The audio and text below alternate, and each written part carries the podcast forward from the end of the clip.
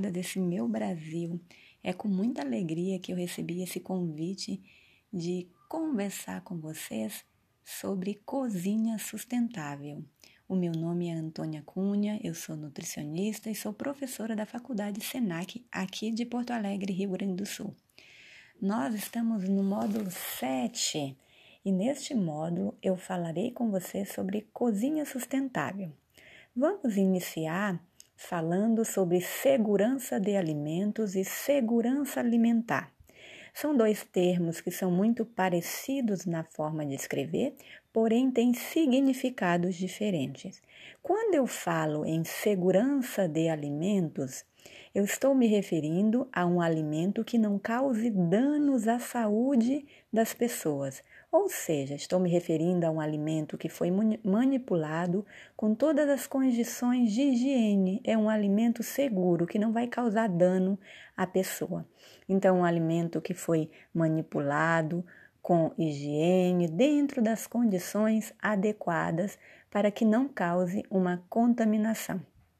Contaminação é a presença de algo que está ali no alimento que não era para estar, como por exemplo uma contaminação microbiológica, que é a contaminação que é causada por microorganismos, que são aqueles seres vivos que nós não conseguimos enxergar olho nu, a gente só consegue enxergar com uma potente, um equipamento com uma potente lente de aumento, um microscópio, por exemplo.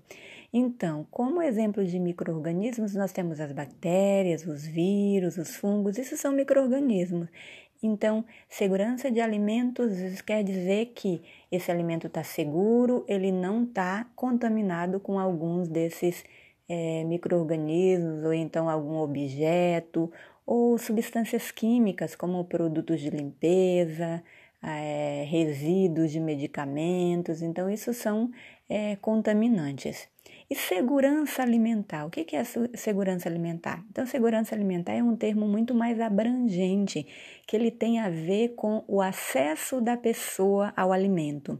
Isso está na nossa Constituição brasileira, que diz que todo brasileiro tem que ter direito a uma alimentação em quantidade e qualidade nutricional apropriados a uma vida saudável e ativa.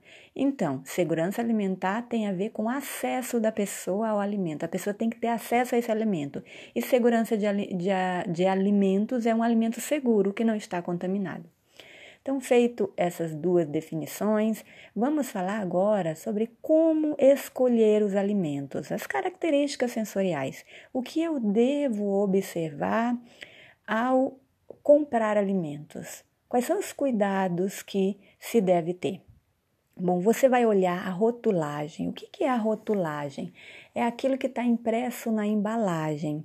O que deve conter ali? Nome do produto, data de fabricação e data de validade. É extremamente importante você observar a data de validade para que não se tenha perda, desperdício. É, quanto mais longa é, é a, a validade, você pode deixar o alimento mais tempo é, guardado. É importante observar também que se for alimento de origem animal, esses alimentos de origem animal eles têm um registro, um selo. Aquele selo é o que garante a procedência do produto. Ou seja, isso quer dizer que aquele produto passou por uma inspeção de um médico veterinário e sua equipe que garantiu ali que o alimento está próprio para consumo, ele pode ser consumido e que não está contaminado. Então é aquele selo que é redondinho, está escrito CIF, que é Serviço de Inspeção Federal ou SIM, que é o municipal, ou o Serviço de Inspeção do Estado, né? Então, você vai procurar aquele selo, tem que ter aquele selo em alimento, todo e qualquer alimento de origem animal. Você vai observar também as características sensoriais. O que é característica sensorial que eu tenho que observar quando eu compro um produto? É a cor, então tem que estar uma cor característica, é o odor, o cheiro daquele produto, aroma, textura adequada. E observando isso vai fazer com que você tenha menos perdas, né? Então, olhar bem esse produto observar as condições da embalagem, né? Então as embalagens devem estar limpas, íntegras e seguir a particularidade de cada produto. O que é a particularidade de cada produto? Pensando em cereais, que são arroz, é, farinhas é, e leguminosas, que são os grãos, feijão, lentilha, grão de bico, como é que esses produtos devem estar, né? Então, sem terra ali dentro, sem parasitas, sem fungos, ou seja, embolorado, não pode estar embolorado, é, sem umidade. Então, você vai olhar as características desses produtos. Sem, tem que estar não empedrado, não fermentado, assim não, não, pode ter, não pode estar arrançado. Então as latas, as latas têm que estar é, íntegras também, não pode estar enferrujadas, nem estufadas ou amassadas. Uma lata amassada pode comprometer o produto em que sentido? Essas latas elas passam por várias camadas de proteção para não entrar em contato com o alimento. A partir do momento que essa lata está amassada, pode ser que haja uma ruptura ali da embalagem desta lata e aí se contamine esses alimentos.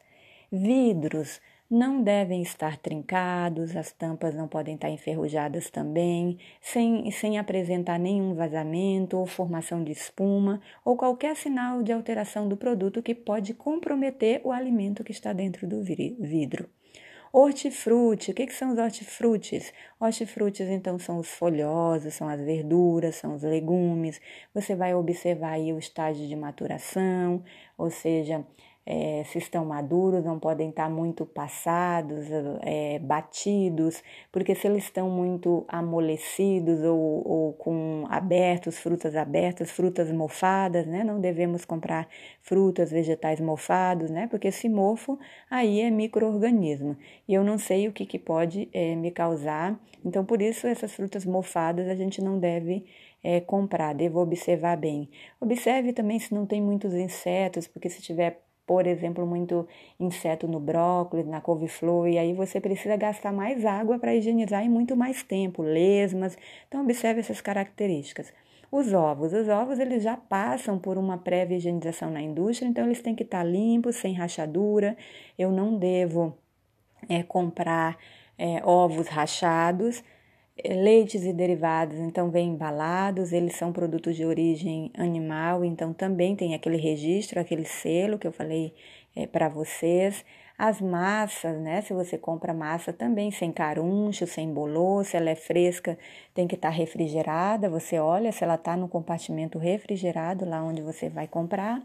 Carnes também, com uma cor característica de carne, se é uma, uma uma carne fresca, um vermelho vivo.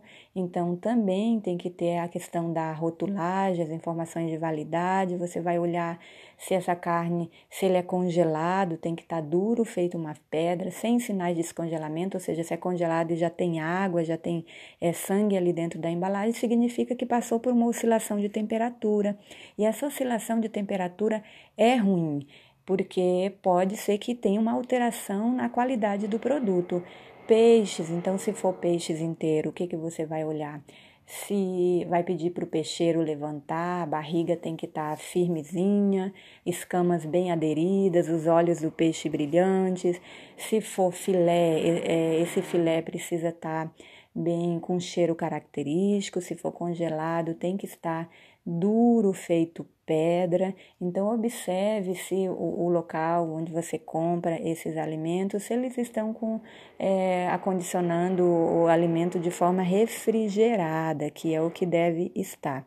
Então, o odor as guelras do, do, do peixe, se for inteiro também, ela precisa estar uma, uma coloração avermelhada, não pode estar é, verde, porque pode ser que esse produto já não esteja é, tão fresco.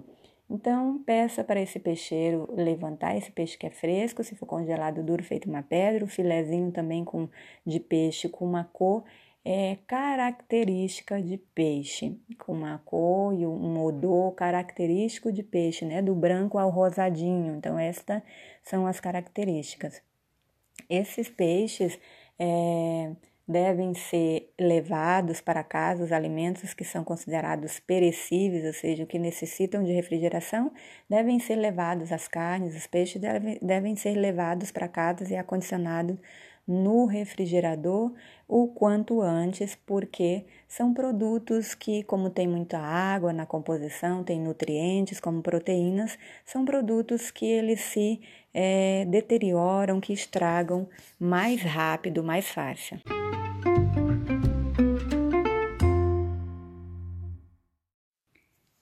Olá, mulherada! É com muita alegria que eu volto a falar com vocês neste módulo 8, Cozinha e Saúde. É, o meu nome é Antônia Cunha, eu sou nutricionista e sou professora da Faculdade SENAC, aqui de Porto Alegre, Rio Grande do Sul. Vamos falar de alimentos light. O que, que são alimentos light? A definição de alimento light deve ser empregada nos produtos que apresentem redução mínima de 25% em determinado nutriente, calórico ou não, comparado com o alimento convencional.